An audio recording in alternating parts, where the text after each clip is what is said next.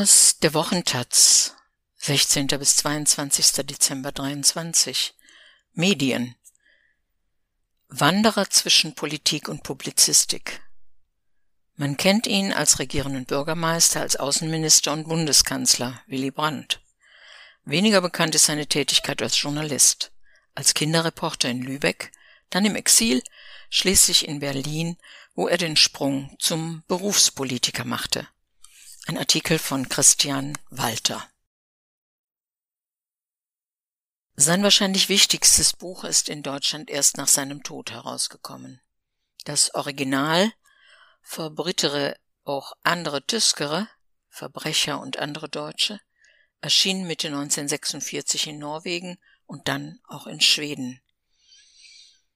Willy Brandt fasst darin seine Berichte und Eindrücke vom Nürnberger Kriegsverbrecherprozess zusammen, berichtet in vielen Facetten aus Nachkriegsdeutschland und versucht, die Deutschen gegen pauschale Verdammung zu verteidigen. Es half nichts. Sinnentstellende Verdrehungen sollten reaktionären Hasskampagnen als Beweis gegen den Exilanten vermeintlichen Vaterlandsverräter und zudem auch noch unehelich geborenen Herbert Frahm alias Willy Brandt dienen. Brandt, am 18. Dezember 1913 als Herbert Ernst Karl Frahm geboren und vom Großvater aufgezogen, verbrachte seine Kindheit in Lübeck. Er beschreibt sie als chaotisch, aber sie führte ihn früh an Politik und Publizistik heran. Das familiäre Umfeld war sozialdemokratisch, er wurde Mitglied der Kinderfreunde, einer Filiale der Falken und später der Sozialistischen Arbeiterjugend. Erste Spuren seiner Schreibfreude finden sich in der Kinderbeilage des sozialdemokratischen Lübecker Volksboten.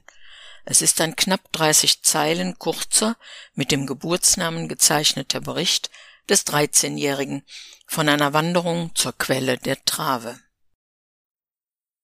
Julius Leber, der nach dem 20. Juli 44 hingerichtet wurde, förderte den heranwachsenden Herbert, ließ ihn schreiben und half ihm beim Beitritt in die SPD.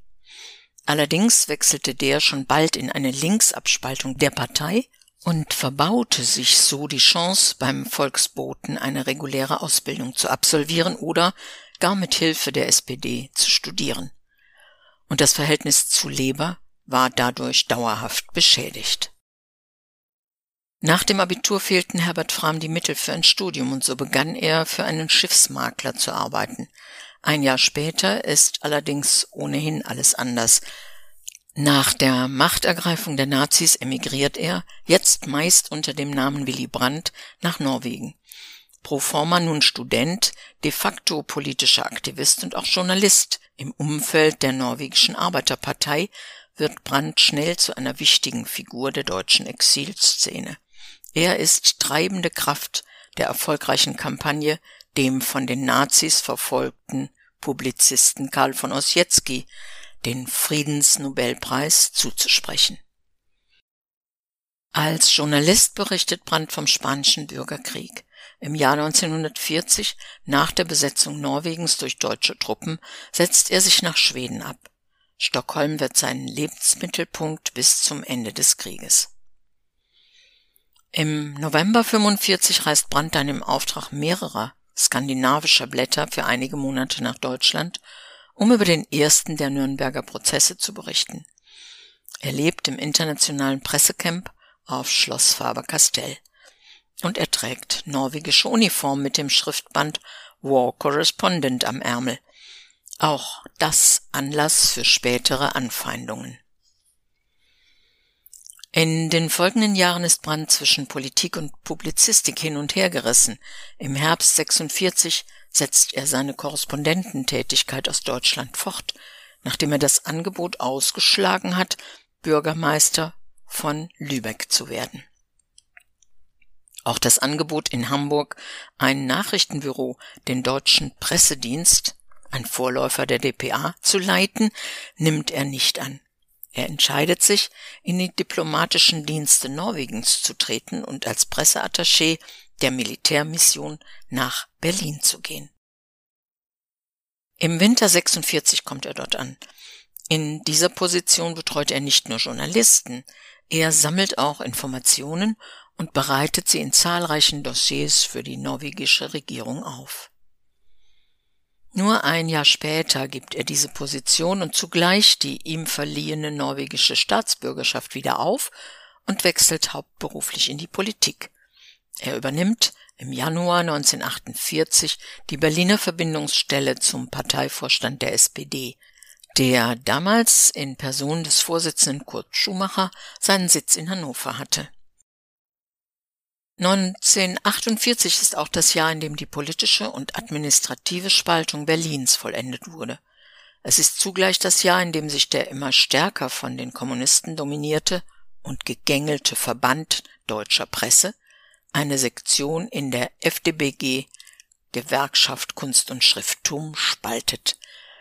Im Westen Berlins wird im Juli 48 zur Gründung eines unabhängigen Berufsverbands aufgerufen.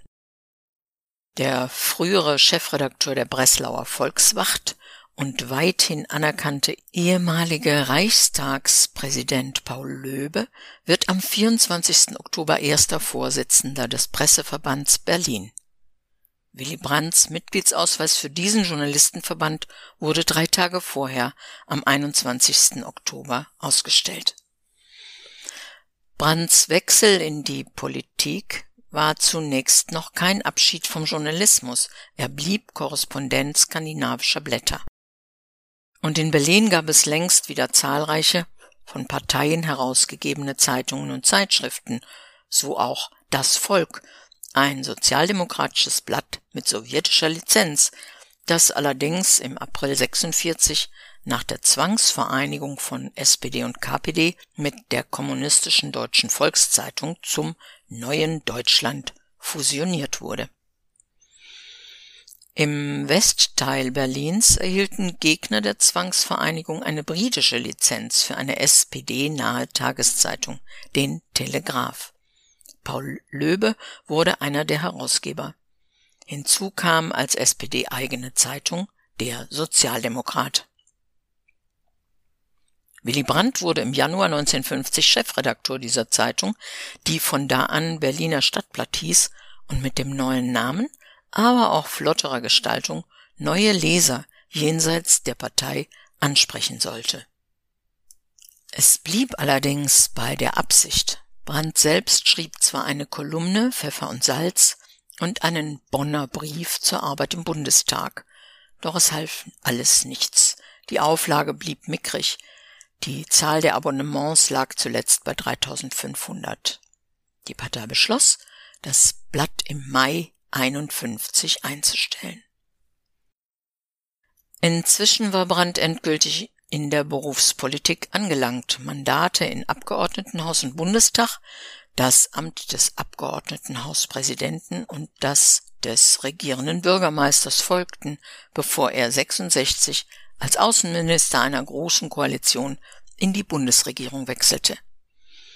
Mit diesem Wechsel in die Bundespolitik verließ Brandt auch sein Berliner Domizil, die Dienstvilla des regierenden Bürgermeisters.